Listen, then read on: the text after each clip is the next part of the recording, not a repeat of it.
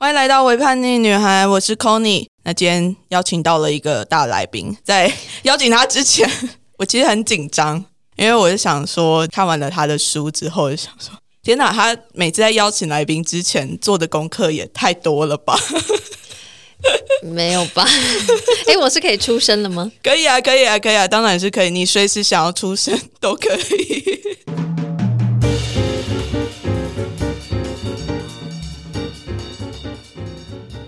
对，好，那我就先来邀请我们的来宾来自我介绍一下，欢迎杨。Hello，大家好，我是 Sexual 弹性说爱的杨。嗯，就这样吗？他说：“哎，你刚刚没有问我其他问题，我还要说什么？哎，自我介绍就这样子吗？对啊，通常都这样吧？是吗？对啊。哦，好吧。不然你可以 cue 我说要多说一点什么，我就再更加仔细的介绍。啊，好，那就还是稍微再介绍多一点关于你的节目。虽然说，我觉得我的听众可能也都听过你的节目。不会，我觉得没有。还是我们听众其实呃非常没有在同一个那个范围之内。我觉得应该有一点点 overlap，因为我在我的社群上分享过你，可是因为我有超多听众是不追我社群只听节目的，所以有 maybe 就是 I don't know。对对对对对，就是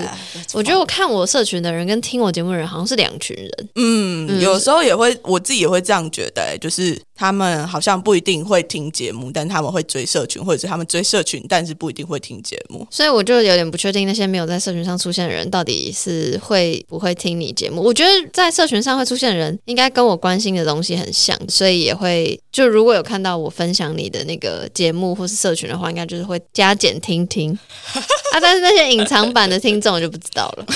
你现在整个是在那个各种，因为我想要拍我现在身体多舒服，因为今天来到一个我从来没有来过录音室，然后这里让我觉得。天呐，我几乎是可以躺着录音的那种，所以我现在非常放松，很快乐，所以你不要紧张。好，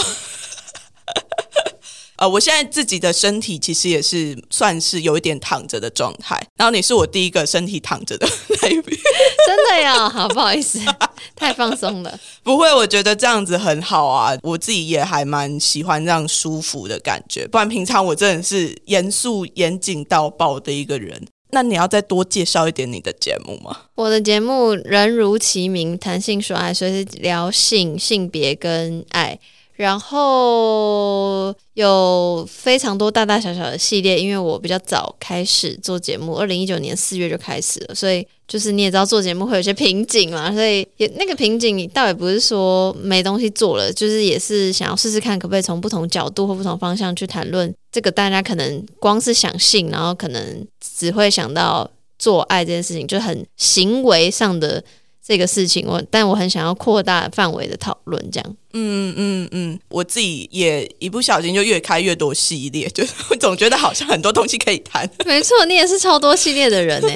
我现在想起来，对啊，然后就一不小心一个新的系列又冒出来了，总觉得它可以独立成为一个完整的一个单元，然后可以去讨论某一个性或者性别之间跟另外一个议题的交集。那今天会邀请杨来，是因为想要恭喜杨出书了，谢谢谢谢。但是录音的今天呢，已经满距离书上市已经满一个月多了，所以就是多月了。对，所以对也不算是新书。对我，我觉得对于出版界来说，应该不算是新书，因为现在真的是虽然说要说出版寒冬嘛，就是比较少人在看实体的书，但是我觉得那个推出的速度还是超级无敌快哦，还是因为出。版你觉得现在出版一本书有比较容易吗？更以前比起来，定义比较容不容易？我觉得比较容易是指对于我这种文学门外汉来说是很感。我觉得如果不是因为社群时代，我是不可能出书的。以前要出书，逻辑上你就是要投稿很多报纸的那种副刊啊、专栏，或是投文学奖，非常非常多大大小小的文学奖。我觉得对我来说，我现在都会很不好意思。就是说我有出书，但我不会说我自己是一个作家，因为我觉得对我来说，的作家是我平常在阅读的那些散文写作者，然后小说家、诗人等等，然后我会觉得那些人就是真的在文学的殿堂，但我只是因为我的分众比较明确，然后我有经营社群，所以以商业上的考量，就是应该会有一群人愿意买。这样，我嗯我觉得是这样，这是很现实面的考量啦。因为就像刚刚说的，就是出版界的寒冬嘛，就是很少人在看书了，所以我觉得多少有买气，就是让这个书这件事情，让阅读这件事情跨越了文学的领域啊。像这个这边可能还要再定义文学是什么，但总之我会觉得，就是因为社群时代，所以我很幸运的可以有了一本书的诞生，这样子。可是因为你知道，就是在就算是在社群时代，也不是每个人的文字都可以把它写成一本书。诶、是是是，但我本来就从小就喜欢，只喜欢看那种小说，什么《哈利波特》那些，然后再到大学也没有爱看书我。大大学毕业之后，才慢慢开始看很多散文，然后我就发现，哎、我长大后比较爱散文，然后后来就密集的看，然后一直看到现在。所以我觉得某种程度上，我是就蛮喜欢文字这件事情的。然后我也有想要内心默默的想要练习这件事情，所以我才会跟比较多的 podcast 节目的社群很不一样嘛。很多人的 podcast 节目的社群可能在推广节目，但我几乎上线了，我只会在现实动态上发表。我我的社群的贴文跟我的节目本身没有什么关系。对，所以我觉得，就是因为你刚刚说不是所有人都可以做到这件事情，我觉得可能因为我某心心里某种程度有想要做这件事情，可是其实我不知道怎么做。但我就觉得，反正现在社群时代，喜欢写字并不等于一定要出版，但如果可以出版，当然非常好。所以我觉得我一直有在默默的练习或什么的，然后刚好被看见，所以。讲回来，我还是觉得是蛮幸运的一件事情。嗯嗯，我觉得写字跟录 podcast 其实是完全两个不一样的东西，哦完全是两个脑，完全不一样。对啊。那你这样子经过了这么多的写作跟录 podcast 的时候，你觉得这两个之间最多的不一样的地方是在哪里啊？我觉得录制节目上有比较广的，因为录制节目这四个字嘛，所以它有比较广的，你要说技巧嘛，或是要注意的东西。然后这个东西我觉得比较好靠后天的练习而来，比如说我会分成正规集数，我的正规集数就是比较多访谈嘛，嗯所以我觉得访谈技巧来说，这个东西确实是我自己都感受得到我自己的进步。就是比如说比较不会卡词，或者比较知道上一个问题跟下一个问题之间怎么连接。然后当然还有那些后置什么的没的，那些都是可以靠不断不断的。毕竟我现在做了快四年，所以那些东西是比较好上手的。我自己这样认为。当然也有也有人跟我反映过，就是他们觉得说话这件事情很难，可是可能我本来就很爱聊天，所以我觉得在某一定的基础上，然后再去练那个访谈的技巧，我觉得这个是我比较得心应手。嗯嗯，那写字方面，我会觉得很多时候，我觉得写字虽然我觉得这样讲可能不太好，但是我知道某种程度上还是可以练练习练字，但是我觉得写字更像美感，某种程度上我会觉得它是一种天分。就是我会觉得我在文字的使用上比较没有那么有天分。比如说，我知道我的几个朋友也很会写字，但他们看的书很少，所以他们也不知道从哪里来的，他们就是 信手拈来。就是我的意思，他就是天生就有那样的文风，就是这样。可我觉得我的很多东西都是，我如果那个时期在阅读什么，我的文字可能就会有点像那几个作家，类似这样。哦我觉得我都是苦干实干型，然后也有有时候还会学的四不像，然后有时候也不知道自己在学。就是我觉得以写字这件事情来说，是我比较有点不知道怎么抓，我要怎么进步，所以我现在就是只能持续写或持续阅读，这是我现在感受到这两者的差别。嗯，可是我自己在阅读那个文字的时候，就觉得你的文字有你的声音。这倒是啊，就是有人说过我的字就很像我在说话，当然说话比较不会那么矫情，可是就是某些时候我，因为毕竟我的练习文字的时候就是社群时代嘛，那社群时代通常就是要易读一点，就是易读一点再加一点点矫情，类似这样。然后，所以我觉得某种程度上我还是。嗯，有点是想到什么就打下什么，但是就是去优化那些字，这样子。嗯嗯嗯，我觉得就是要真的意识到这件事情，然后真的知道自己是在练习 这件事情，其实是蛮困难的。诶，我觉得这也是蛮后设。就比如说，我很喜欢追剧、看书，然后我就会想要分享心得。我觉得我是出自于分享的心情，我一开始也没有说哦我要练习写字，嗯，但我超早，因为我很爱看日剧，所以我很早就还没有开始节目之前，我就有一些一个那什么小部落格，然后在分享日剧心得。那时候当然完全不是觉得我要练字，可是后来后来发现，就是开始重度使用 Instagram 之后，就会发现哦，我好像某种程度上已经我不知道这是好还是不好，就会觉得 OK，我现在这本书我就是要写写一篇贴文，嗯，对我当然也还是想要分享，可是又会多加了一些，诶，是不是可以分享的同时练练练写字，练练写字的同时，就是可以找到有人跟我共鸣，类似这样。真的很厉害，因 为我自己在写字方面就没有那么擅长。可是其实我自己说话也不擅长，我真的 podcast 就是慢慢的练出来的。因为我前期的那个收听，就是前期录出来的东西也都是惨不忍睹。不会不会，我很喜欢你的企划们，你的系列们，我都觉得超酷。但是有一些就是呃受限于音质啊，或者是很多的我的访谈呐，真的一开始的访谈真的不是很有，我自己觉得，因为会很卡，然后我也不知道要怎么样去跟一个来宾真的去聊天，因为我我一开始是在澳洲，所以我的访谈都是在远端。我知道，嗯、完全都没有看到人，然后我就必须要用脑袋中的那个 想象的画面去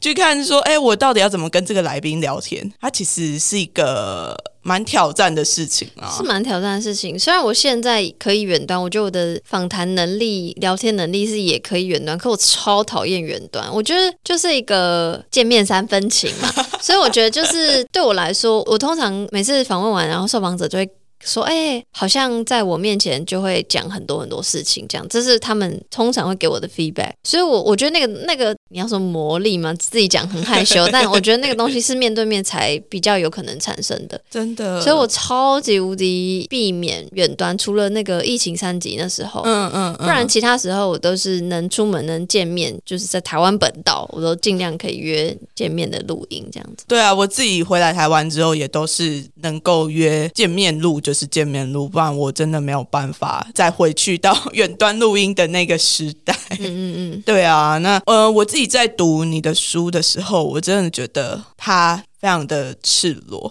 然后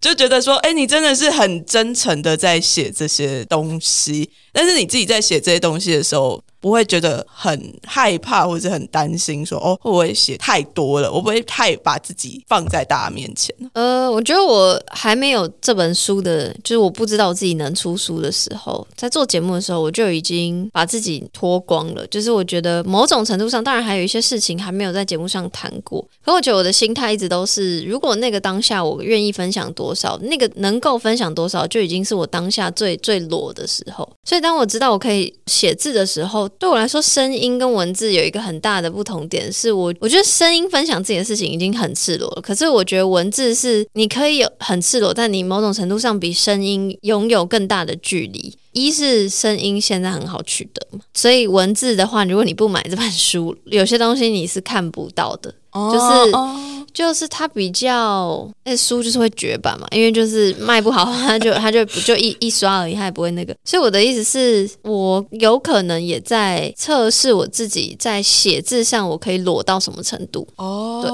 但这些都是很后设的去想。我觉得我在写的当下当然没有想那么多，写当下我觉得嗯，今天想写这个，然后在交稿的时候觉得我可不可以交出去？可以，那就交。如果写一写觉得不能出去，我还是会留给我自己这样。哦但目前都是，我觉得通常在我愿意写、愿意说的时候，那就是我准备好了。准备好了，就是不管多少人知道，不管多少人知道后会怎么看我，然后看我的反应会怎么影响我，我觉得我某种程度上应该都有能力可以承担跟接受。我觉得很像在出轨，一直都在出轨。级 那个那个谁，我之前之前啊，反正反正我现实动态有个企划，很久以前啦，反正就是会邀请不同人来我现实动态上面做客，反正就是分享一些自己的理念。其中一个人叫做傲天，他是一个新闻工作者，然后他分享什么，目前现在也不重要，但重点是他跟我说一句话，他跟我说他觉得弹性说爱等于出轨，就是他觉得弹性说爱的每一天都是在出轨。就是他不是说我每天出轨，他是说如果你要一个人真的弹性说爱这件事情是在这样的社会里面，某种程度上需要一点勇气的，这样。嗯，所以我就哇，我感同身受，然后我也没有，我觉得就因为就像出轨，所以我并没有觉得大家都要跟我一样这么赤裸。可是我好像这好像是我的习惯，然后一样嘛，就是我我觉得我有足够的能力跟足够的资源，知道说哦，如果这个出柜之后发生什么事情，我可以承担。对我可以保护我自己，或者谁可以保护我，这样子。懂经历过对性倾向的出轨了，可以懂这个 经验的感受，其实确实是还蛮像的，就是把自己感觉原本是放在心里面的一个秘密做好准备之后，让大家知道。嗯那不管多少人知道，我都没差了，反正我已经准备好了。嗯嗯嗯对啊，你们你们就听嘛，反正你们知道了，对我来讲也不会有什么伤害。嗯，这其实是一个越来越认识自己的过程。做节目这四年来，就真的是越来越认识自己啊。但是在写书的时候，因为我觉得节目到大概第二年到第三年的时候，是最我的价值观或者是我的整个人的氛围改变最多的时候。所以到写书的时候，我觉得我已经蛮一致的了。那时候也没有觉得说，哦，我在写书等于我在探索自己，比较像是我记录了过去这些探索的历程。对所以你说第二年跟第三年那时候比较像是一个混乱的状态吗？也不是混乱状态，是接受很多不同的新的刺激，嗯，就包括因为我的第二年是那时候产业起来，就二零二零年，嗯嗯嗯，然后再加上因为那个前任企划的小小成功，所以受到比较多的关注，那比较多的关注就比较多的机会，然后就也会想要把节目继续做下去，所以访问各式各样不同的人，所以我觉得也是在那个时间点，我知道哦，原来有这样多的人或这样多元的人在收听，然后他们因为我的故事有什么什么样的启发，然后我再去反思说，哦，天哪！就是过去我怎么样，我是如何成为今天的我这样。所以更像是一个一直在回想、回溯过去，然后再做一个新的产出，回溯过去，再做一个新的产出的感觉。嗯嗯嗯嗯，对啊，可是好，我想问的另外一个问题是，因为现在对很多人来讲，谈性这件事情，它还是一个禁忌，但是你已经把性这件事情，就是谈到一个像日常一样的东西了。那你觉得你自己还有没有什么类似禁忌的东西，之后还会想要谈的？就除了性质啊，可是这个问题的出发点比较怪，就是我觉得我在谈性的时候，当然确实以现实层面来说，它是一个禁忌，但不是因为它是禁忌，我想要谈，是因为我本来就觉得，天哪，我好我想谈，可是我每次谈的时候都会。呃，有点卡住。以前销售嘛，就会觉得说我是不是不能谈啊？是不是这样很羞耻等等。所以不是说哦，那未来还有什么什么禁忌的事情我想要谈，因为我好像想谈的话，我就会想谈，不会去在意说他在这个社会上是禁忌的还是不是禁忌的。但是通常目前我关注的、喜欢的事情是跟平权比较有关系。我我后来发现我不是喜欢性，我是喜欢，诶，我是发现了性上的那个不平等。那这件事情就会让我觉得不舒服，所以想要说出来。所以不管是性的，或是譬如说各种人权的、性别的，所以可能这些我都多少有点兴趣，但就是看我就是时间上的分配 能不能够讲到那么多，以及毕竟我的节目是还是谈情欲跟情感的，所以其他的东西可能是我自己私下的管道在关注。那以节目上来说，到底还有什么东西是禁忌的？我想要谈的，这个我比较回答不出来。可是我希望就是未来还有源源不绝的题目，不然 不然很怕停更呢、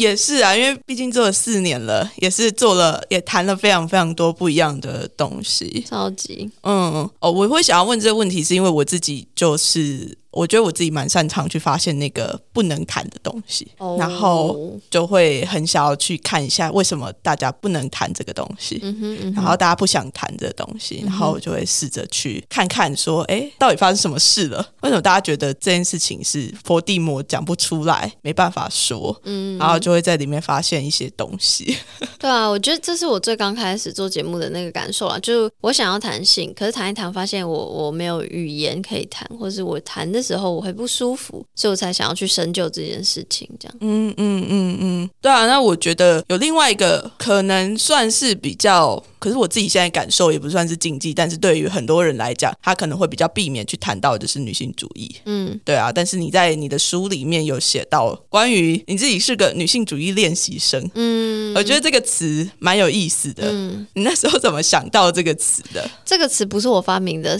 这个词是一个作家叫曾燕青。如果比较多人知道他的名字，应该是他的英文名字，他叫 Amazing。然后反正就是有在《女人迷》还是哪边有一些专栏，然后他就有出书这样子，然后其中一本应该是散文，然后就有写到女性主义练习生，然后我觉得是很共识，就是我看到那篇的时候，刚好也一直有在思考这件事情，就我发现我对于性别这件事情有兴趣嘛，在节目上多少有谈。但我不太会谈男生怎样，女生怎样，然后我不太会说我自己是女性主义者。然后后来觉得我好像已经过了那个害怕的阶段，害怕应该说我还是害怕犯错，可是我不害怕被指着鼻子说你就是女权自助餐这样子，所以我觉得我就可以多了一个标签，就虽然我人就害怕，所以我要说我是练习生，练习生总是会犯错嘛，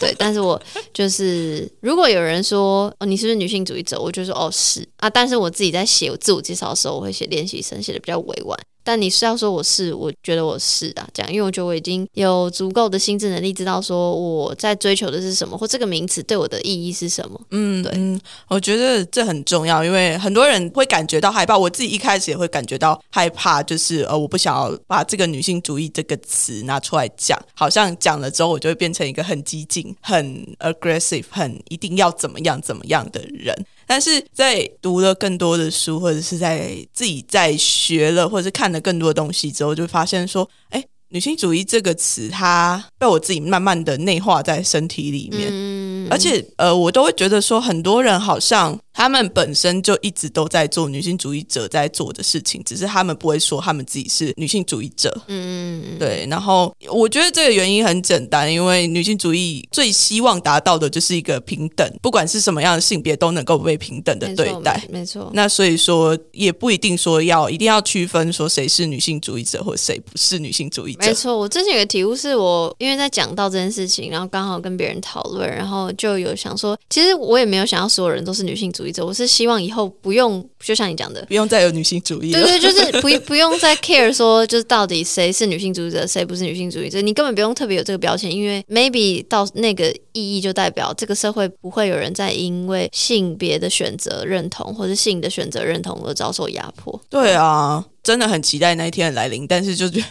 还遥遥无期。我们有信心，我有信心，希望有我有生之年可以。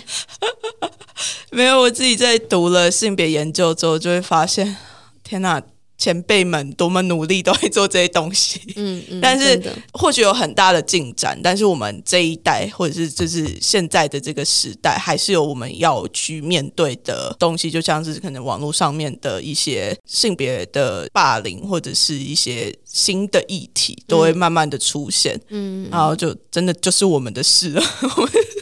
那我其实蛮好奇的，就是因为你刚在一开始，你就会甚至在你的书里面，我都会看到说，哦，你觉得自己是一个很幸运的人。是啊，我超级超级对。那在这样子的幸运的过程之中，你是怎么样去看见那一些可能就是不太公平的事情，或者是有一点点压迫，或者是因为我会这样问的原因，是因为很多时候在一个幸运的人生的里面，你其实不需要去在意这些东西，因为你本身就是站在一个。呃，相对起来是比较高处的位置。嗯，OK，这这问题很酷。我觉得一是我是女性的认同，所以单就父权体制下，然后很二元的讲，就是男性还是在这个社会上有比较多优势，所以论性别上的压迫，我还多少还是有。但那个有当然不是说哦多惨多惨，就是比较是那种在潜藏在日常生活中的，比如说妈妈小时候告诉你裙子不能穿太短呐，怎样怎样啊，长大结婚嫁人是你人生目标，类似这种，那个比较像是就是一点点、一点点不舒服的累积，所以论这件事情上，我还是有一点感受到。但论其他，比如说经济地位、家庭背景，对，然后学我可以念书，然后没有学贷压力这类的，就是我知道我是有特，就是 privilege 嘛，就是我是有特权、有资源的人。但你说怎么会意识到社会上的，或是我身边很多的所谓不平等？我有点不是很确定，但我只能说我是一个共感能力偏强的人，可能是我是相对高敏感。嗯哼，就是我在很，就比如说我很容易感动，我很容易难过，我很容易讨论情绪，然后会把情绪放大。这件事情不一定是好事哦。其实说老实话，因为我其实常常会心很累。比如说有人问我说，我在做节目的时候讨论很多人与人之间互动里面情绪，然后沟通这些是我最重视的事情。可是有人就会跟我说，我不用那么百分之百的放进去，不然我不就会很累吗？我说对，真的很累。可是我有点停不下来。我觉得这个我真的还不知道是不是好事，可我觉得这个是我的一种能力。嗯，嗯，那这个能力不见得完全是好事啊，能力有时候可能会带来负面的影响，这确实。所以我觉得就是我蛮能觉得别人的事情就是我的事情，就比如说身边的，可能当时我没有还没有定义自己是泛性恋，我觉得我自己是异性恋的时候，然后身边的同性恋朋友遭受到的那些不平等的对待的时候。我也会觉得，就是可以感同身受的感觉，好像是因为我觉得那就是一种压迫。然后，比如说我当时身边的人也没有觉得要结婚或想要结婚，可我觉得这个就是社会隐藏的一种想法。那不就跟等于社会觉得女生就是相夫教子的那种隐藏一种想法的那个感受是一样吗？就没有惨烈到说多惨多惨，但是就是我觉得我的共感力是相对强的。那我觉得慢慢慢慢的会把这个共感力延伸到很多地方，就已经不只是。身边的人了，比如说，我觉得我关心的其他议题，比如说无家者议题，好了。但你说我真的有像我的社工朋友们那么的在意吗？我觉得我也没有啊，我还是有一些物质消费啊，我还是选择把一些钱花在我觉得我的享受上面啊。即便我关注这个议题，但我觉得我好像有一个共感的极限或能做到的极限，所以我觉得我也没有像你讲的那样那么，你知道，好像看见所有世间上的痛苦，到到。也不是，只是我觉得，因为我是一个共感能力强是一件事情，可是我是一个很爱分享的人，所以我会让大家知道说，哦，我现在在关心这些议题，那大家可能会觉得我好像。管很多，或是 care 很多，但其实我觉得，我就能力范围就只能到分享而已。所以我的分享力量可以扩散到什么程度，我不知道。可我觉得那就是此时此刻的我的心可以承受的范围。而我觉得，光是这个分享的力量，它就能够带来很大的，很像是涟漪的感觉。嗯，然后就会有很多人去看到，真的有 match 到那个议题的人，就会自己去更追踪之后的一些进展啊，或者是一些他们想要。再更关心的，再更深入的去做一些关心。嗯，我自己想要分享的一个突然意识到自己哎，好像站在高处的一个经验嘛。最近的一个经验是我在确诊的时候，那个时候呃要去隔离嘛，没有办法出去，然后我就在那几天里面其实排了很多的工作，然后就突然把所有的工作都取消，然后在算钱的时候，就想说天哪，我怎么失去了这么多钱？然后在那个时候，我就突然意识到说，哦，其实我是站在一个非常有利的位置，是我可以不需要这些钱，我还可以在那里好好的隔离，就很明显的意识到说，哦，我自己是站在一个嗯，算是经济啊阶级地位是一个高的地方，那时候是一个蛮 shock 的感受。就是觉得说，原来我自己的位置在这么高的地方，然后很多人其实他们是没有办法承受这样子可以在家安心的隔离的一个状态。嗯嗯，对。那我觉得有一个点不知道有没有关联，但我突然想到，我觉得就是有些东西是你这个是命中注定的，就是你没有 你没有办法抛弃你的特权嘛，比如生来就是。生来就是男人，所以在这个父权体制下，你就是有有特权的人。你生来就出现出生在一个有钱人家，你这个东西有点抛弃不掉。那所以不是要指责有特权或有阶级的人说，哦，你有这些所以你不好，或是你有这些所以你更应该要怎样怎样。我觉得倒也不是，只是讲你有特权就只是一个事实，就你拥有而已。对，所以我觉得那拥有之后，那下一步是什么？那如果是我的话，我看过有人写，有一个朋友就告诉我说，有特权就不是什么坏事，就是拥有而已。那重要的是你有没有改变的勇气。那这个改变不是说改变你有特权这件事实，而是改变这个社会它存在着某种程度的不平等嘛？这件事情跟你有没有特权一点关系都没有。对，我觉得意识到特权这件事情还是蛮重要的，因为当你意识到这个特权的时候，你才会更有同理心吧，就是会发现说，哦，原来我是有这些权利，所以才能够做这些事情。那，嗯，我想要做这些事情的时候，我能不能够换个方式去做其他的事情，然后让这些权利可以去影响到其他没有那么有特权的人？嗯嗯嗯，对啊，那个时候可能就像是投票的时候吧，可能像二零一八同婚的那个时候，可能就很多的异性恋也是就投下去，但他们的那些权利确实是影响影响到他们，就是身为同志的朋友们，对。但是虽然说他们可能不会用到这些权利，但他们的权利是可以影响到其他人的。对啊，所以嗯，我觉得你自己在感恩趴的时候还蛮有趣的是，我是哎今年哎是去年。去年年底第一次参加你的那个感恩趴，然后我就发现你这很有趣，在感言里面，就是人家就是感谢爸妈，感谢什么什么，然后你就是都还是会感谢台湾。我就觉得，而且我看了你的书里面，然后你三年里面都这样写，我觉得是这个很刚好，就是我觉得刚好第一年的时候有谢谢台湾，所以 因为就是有一种我不知道，就是一个可能是因为我不习惯谢我爸妈吧，抱歉了爸妈，就是刚好第一年有讲到，然后刚好第二年又有又有什么事情啊，就是台湾的选举还是什么挖沟鬼的吧？啊，我觉得我第一年感谢台湾是第一年台湾的防疫表现很好，所以 所以那时候就觉得哇。台湾防疫表现很好，所以我才可以办感恩趴嘛，说感谢台湾。那第二年的时候不好了嘛，因为三级，所以是那时候是感恩趴在线上的。但好像那时候有一个 是有个投票还是什么挖沟鬼，反正我还是觉得觉得感谢台湾。再者就是我也没有觉得台湾防疫表现到不好啦，只是就是这就是会发生的事，对对对，必经的过程。然后最后你参加的这个第三次的，就是我会觉得啊，前面两个都讲了，现在还是要讲一下，因为。一样有选举的事情，然后再者是，就是毕竟这是我出生的国家，然后对于国家的这种认同，也是我进就是大学之后才慢慢逐渐长成的。然后我觉得感谢台湾听起来很矫情，但它里面包含了非常非常非常多的复杂的意识嘛。就是我知道台湾不完美，它绝对不完美，但是我还是很喜欢这里。虽然我一直在骂它鬼岛鬼岛或者是干嘛干嘛之类，可是我知道我其实很爱它。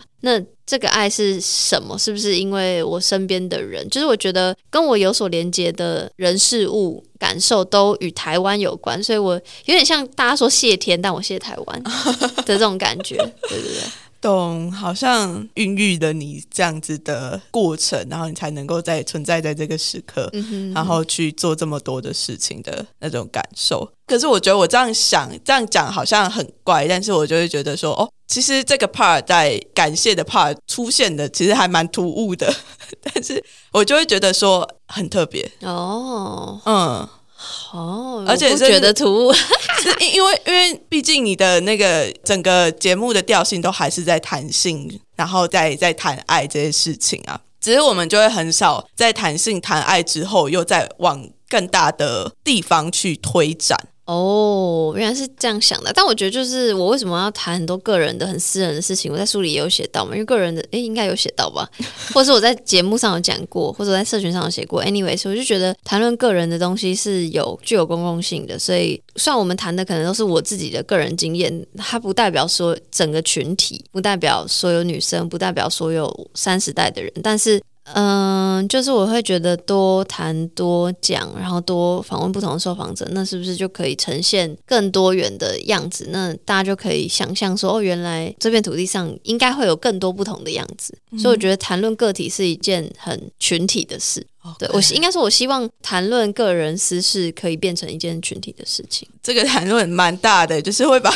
个人及政治、个人及国家、个人及政治、个人及对，它是一个非常哇。但我觉得大家也不用想那么严肃啦，就是你想分享就分享，你不想分享就不要讲话。就是也是啦，也是你不用想什么个人，其实这是我很后设去解释我的行为才会说出这样的话。我在讲的当下，但也没有想那么多啊。嗯，我自己在做节目的时候也会有这样子的想法，是我在录制的同时，我好像也是在记录这个时代我们到底在做一些什么。然后我们怎么想的？我们对于一些议题是怎么去理解的？怎么去看待的？那因为过去可能大家没有这么多的媒介去做记录，那大家可能就写成书嘛，然后写成很多的电影啊什么的，然后去把它呈现。那我们这一代或者是我们现在正在做的事情，就是把它录成 podcast，然后让我们自己的声音能够留在这个时刻。嗯嗯，就已经有一点浪漫的感觉，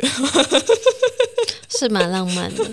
其实这样也蛮好的啦。那你在出书了之后，会不会有很多人跟你说你很勇敢？我不出书，我在做节目的时候，就很多人说我很勇敢，因为我觉得我都是一样的，我没有变过，我的调性或者是我讲的东西很私人的东西都差不多。我的差不多，但事件是不同的，只是就觉得说，因为可能周遭比较少人，比较少女性认同的人在讲这件事情，所以他就觉得哇，你好棒，好勇敢，谢谢你，什么什么之类的。那你自己对于这样的勇敢的感受呢？当然，一是很感谢大家的支持跟鼓励，二是我会觉得这样的鼓励其实也蛮可惜，就是它代表着什么？它代表着还不够多人讲嘛，我才会变成是突出的角色。勇敢的那个，对，所以然后我希望以后弹性这件事情不需要勇敢，就有点像，哎，我待会想要吃面这这种感觉一样。嗯对对对对，所以希望有一天我不被鼓励。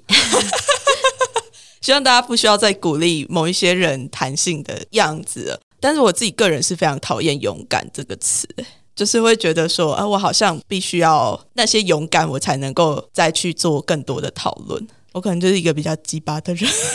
没事儿，也许我私下很鸡巴，但我没有显现在这个公众场合上。也许就像我之前在同志游行的时候的那个装扮，哦，嗯，然后也有人说我我很勇敢还是什么的。哎，我后来突然想到一件事情，我觉得我好像不会称赞别人的时候，我不会说勇敢，我觉得说你很棒，这样这好像是我的口头禅，但就是也是我发自内心觉得对方很棒。也有可能，我觉得潜意识里面有可能，就像你的想法一样嘛，就是某种程度上觉得“勇敢”这个词，就是有一点对我们来说有一点点，它不是负面的词，只是它代表的很多意义。那很代表的很多意义里面，对我们来说有一点负面，这样子。嗯，对，我就在想说，有的时候我会觉得说我好像不配这样子的称赞，就是那个不配的意思。我那个不配的意思是指说我没有感觉到我在勇敢。啊，嗯，OK，就是我可能从 高空弹跳跳下来，我还比较勇敢一点。哦，OK，那你很特别，因为某种程度上，我觉得我在鼓起勇气做一件事情，有的时候也不见得是每一件事情或我分享过的每一句话，但是某些时候我是认同于勇敢的这个形容词的。嗯，那你能够回想得起来是大概什么时刻吗？可是我觉得这也可能也有点后设，我不是很确定诶，就是可能比如说把跟前任的事情拿到台面上来讲吧，这这一开始我不觉得这是一个，我觉得好好好玩，这是一个好玩的事情。然后当大家一直在说哇你好勇敢，好勇敢，好好愿意讲很多这种事的时候，我就才发现哦，对吼。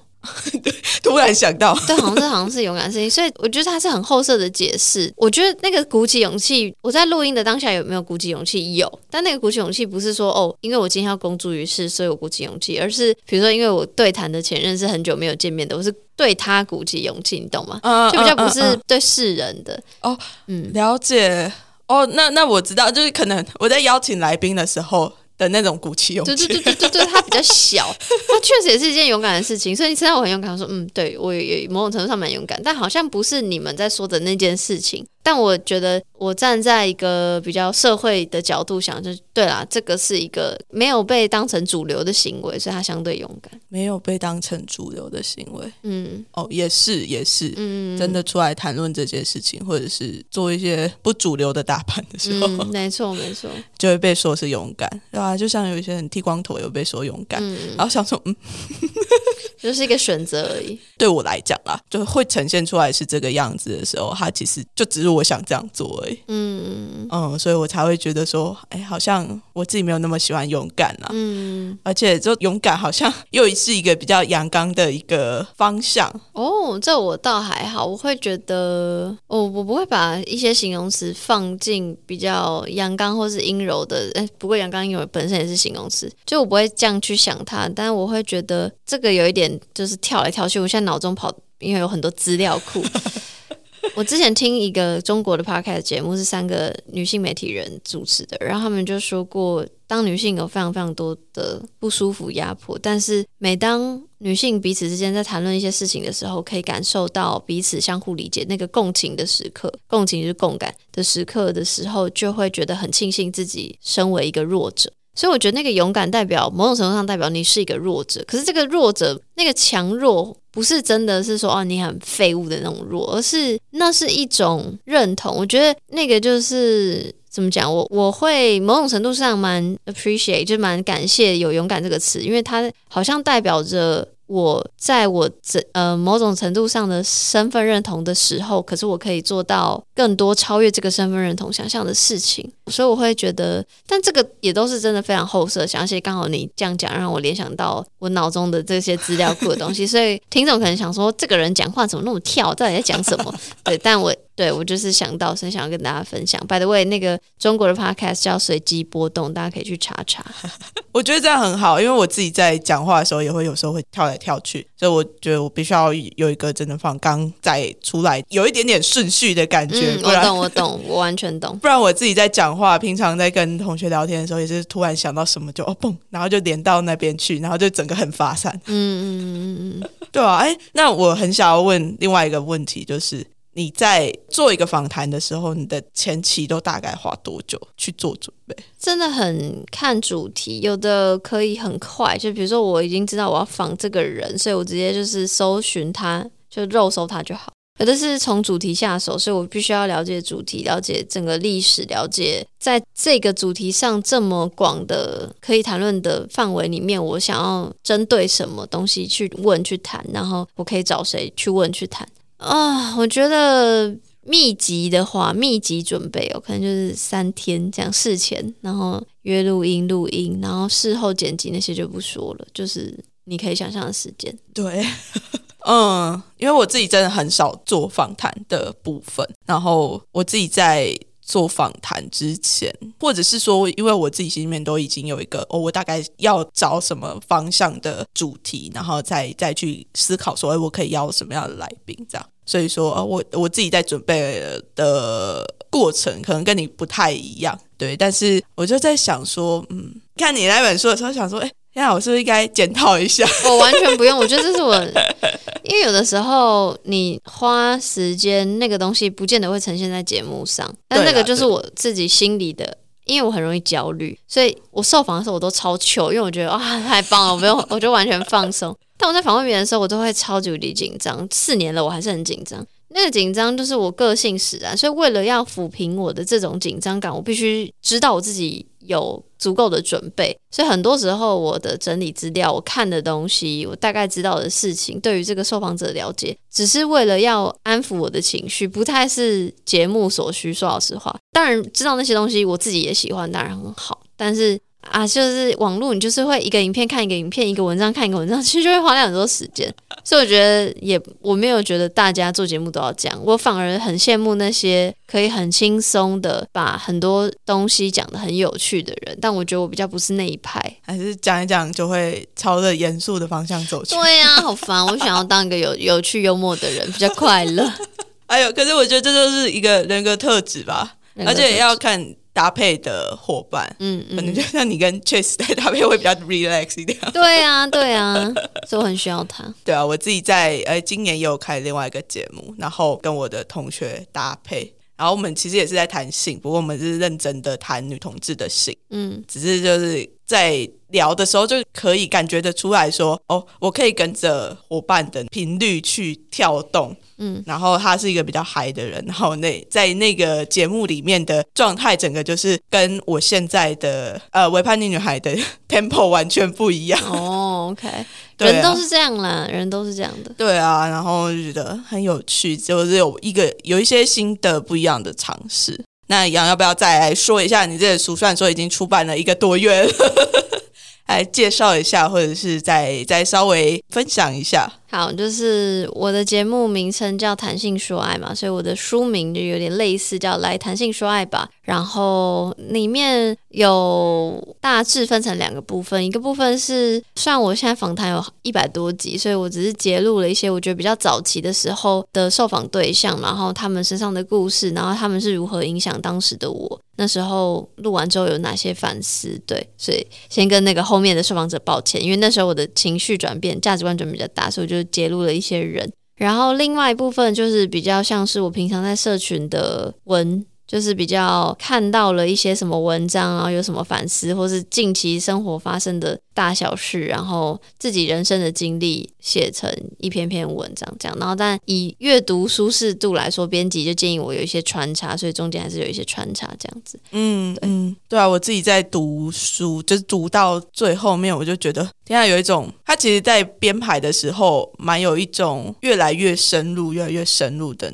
感觉。哦，有吗？我不是很确定，因为其实我们在想说，我们在跟编辑讨论说，到底要怎么排的时候，其实我一开始没有想要中间安插一些文字横的那种篇幅。但是因为呃，编辑说，因为我的前几篇就是在介绍不同的受访者的时候，知识量是大的，有时候一直读会累，就它不像是一般那种散文，就是嗯嗯，都它有时候需要想一下你到底在讲什么这样，所以嗯，后来编辑才建议把一些短篇的作为穿插，当做阅读的喘息，嗯，对，所以后来才变成那样。然后后面一些自己的，就是像我刚刚讲嘛，前面是受访，后面是自己，所以有可能我在写别人的时候会，因为毕竟要介绍一个。组织或介绍一个人相对轻松，但在讲自己的情绪或自己的转变的时候，就是可以比较直接，所以可能感受上会比较深入一点。嗯嗯，对我自己在阅读的时候有还蛮深刻这样子的感受啦。然后我也蛮喜欢，就是你这样子的写作方式，只是真的是掏心掏肺的。谢谢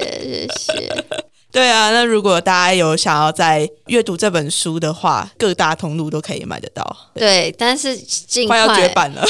因为很怕很怕一刷，如果买到大家买到二刷可以吗？我我许我现在只许愿一刷可以卖得完，就这样而已。对。对啊，就欢迎大家赶快去搜寻，然后赶快去购买。谢谢。那我们这一集节目就差不多到这边，谢谢杨来到节目上面跟我一起聊天。谢谢大家。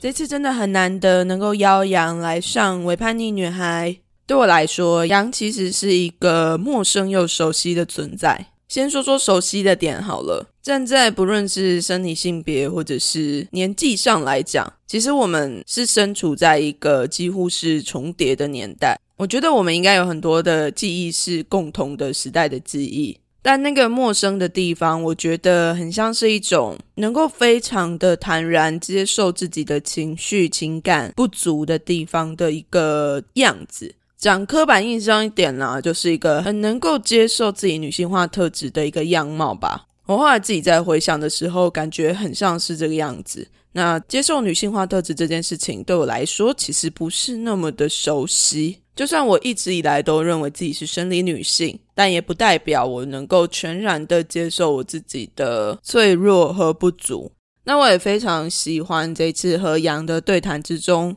那能够一如往常的一样，非常真诚、真挚的回答了非常多的问题。如果正在收听的你觉得很喜欢，欢迎你分享给身边的亲朋好友们。当然，对于这本书，如果有非常有兴趣的话，欢迎直接上网去购买。如果你喜欢《维叛逆女孩》的 Podcast，也非常欢迎到 Apple Podcast 或 Spotify 上面留下五星评价。Apple Podcast 上面也可以留言给我哦。如果有更多的想法想要跟我分享的话，也可以到伪叛逆女孩的 Instagram 或是 Facebook 上面留言给我，跟我一起讨论哦。最后，最后，如果你还更喜欢我一点的话，欢迎到 First Story 上面抖内给我，有你的支持，我才能够做出更好的节目。那伪叛逆女孩的这集节目就到这边，我们下次再见喽，大家拜拜。